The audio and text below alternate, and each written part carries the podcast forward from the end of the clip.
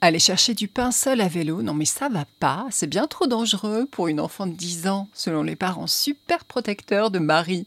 S'ils savaient ce que la fillette à lunettes nous raconte dans le carnet qui est devenu ce roman graphique, ils auraient une crise cardiaque. Marie était chez Mamie Baba quand l'ouragan a tout dévasté. Plus de toit, ni réseau, ni téléphone, et impossible de prendre le vélo, bizarrement exilé par l'orage, dans un arbre comme dans un tableau surréaliste. Pas âme qui vive à moins de 12 km et la moto de Baba, rouge vif, qui fait de l'œil à Marie dans le garage. Elle n'hésite pas une seconde. Sa grand-mère, anticonformiste et fumeuse de pipe, ne lui a-t-elle pas appris les rudiments de la bécane? Béquille, accélérateur, voici Marie à fond les manettes sur les routes inondées. Pas un chat, pas une vache dans le paysage dévasté. Le cœur de Marie bat si fort qu'elle n'entend pas le bruit du moteur. Foncez, foncez, sans déraper, entre les flaques et les arbres arrachés, pour trouver du secours, direction la station-service, la gare, le resto. Mais tout n'est que chaos. Les adultes, sauf Baba, sont complètement dépassés. Marie, elle, révèle sa vraie nature. Elle est une héroïne et consigne ses hauts faits dans son cher cahier. On retrouve l'humour à la fois tendre et vif de Dorothée de Montfred pour dépeindre cette folle aventure d'une petite sœur d'Esther à laquelle on souhaite le même succès que l'ado de Riyad Satouf. Marie Moto, seule contre l'ouragan de Dorothée de Montfred aux éditions Seuil Jeunesse, dès 7 ans. La photo, tout tout toc toc, on a dit la photo, pas la moto. Bon, ce cabot lunaire n'a pas inventé la poudre, à moins qu'il soit juste distrait à la façon d'un professeur tournesol version canidé. Quand il saute sur le trampoline, il s'absente aussi au sens propre, laissant ses camarades de jeu désemparés et le lecteur scotché. Pimpin, son copain, a choisi de le rendre chèvre à force de répéter tout ce qu'il dit. Quelle joie de rencontrer un petit personnage assez borderline pour piquer la curiosité, mais assez familier pour qu'on puisse s'identifier. Tout tout toc toc, la photo, le trampoline, la guéguerre d'Édouard Manceau aux éditions Alba Michel Jeunesse, dès 3 ans.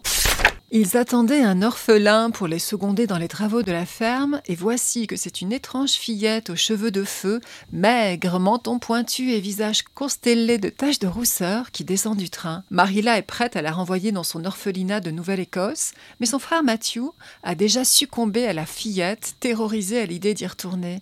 Il y a si peu de place pour l'imagination là-bas, on en trouve seulement dans les autres enfants. Justement, l'imagination, la fillette fantasque en déborde. Cet arbre penché sur la route n'évoque-t-il pas une mariée avec son voile blanc en dentelle? Regardez la forêt fait naître en elle une drôle de douleur, mais une douleur agréable. Les érables sont selon elle des arbres si sociables qu'ils passent leur temps à bruisser et à nous murmurer des choses. Et comment ignorer qu'il faut donner un nom aux géraniums, car ils se sentent blessés d'être toujours appelés par le nom de leur espèce. Vous n'aimeriez pas qu'on vous appelle femme à tout bout de Marilla lève les yeux au ciel à chacune des saillies excessives et involontairement drôles de ce Proust en jupon, épris de beauté et de romanesque. L'enfant passe de l'extase aux abîmes du désespoir et abreuve qui veut jusqu'à plus soif de la description précise et imagée de ses moindres émotions.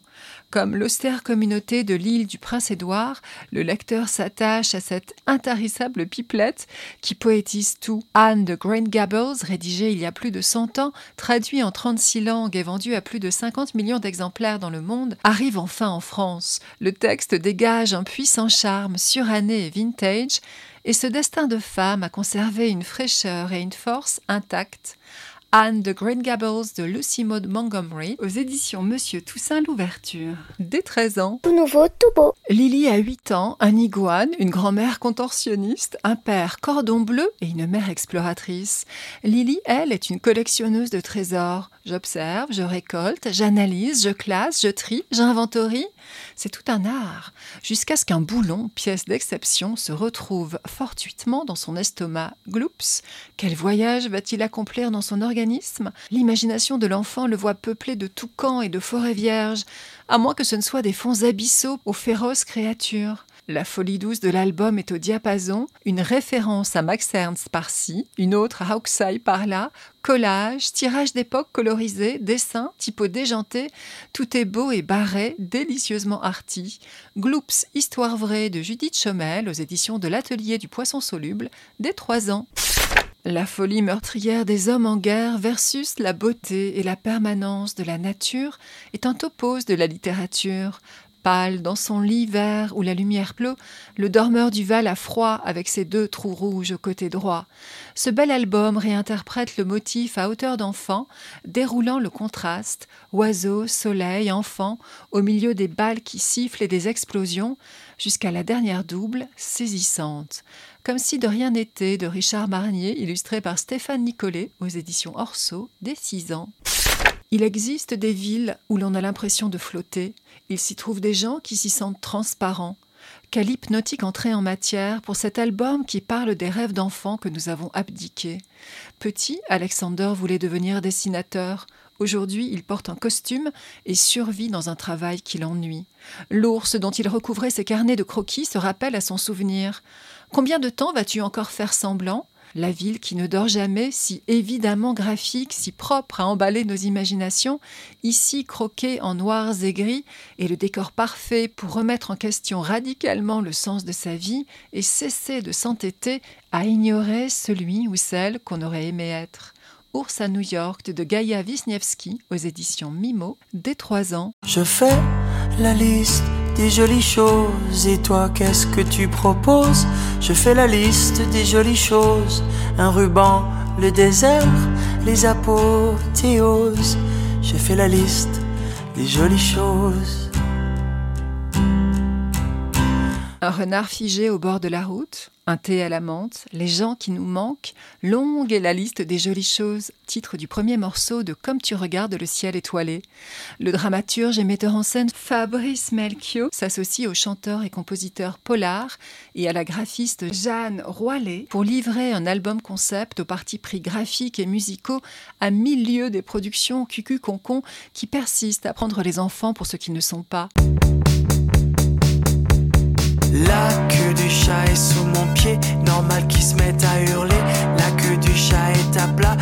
Pas mon chat désolé.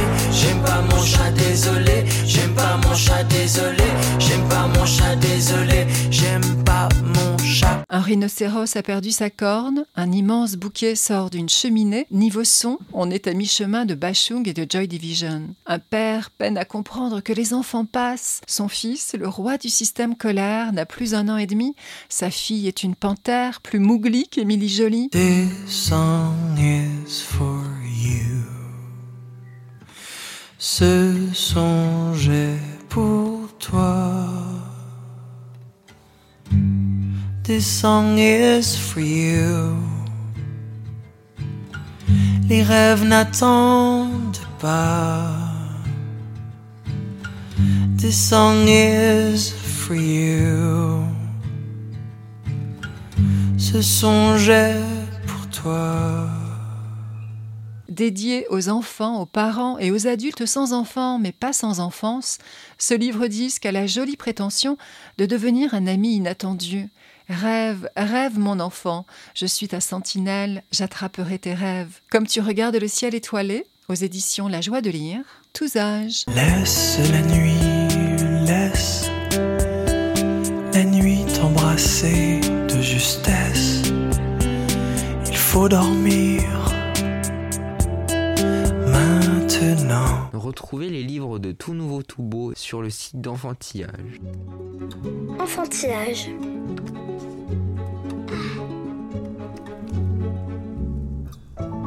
Enfantillage, le rendez-vous des livres pour enfants. Merci de nous avoir écoutés, bonne lecture à toutes et à tous, et à la prochaine fois.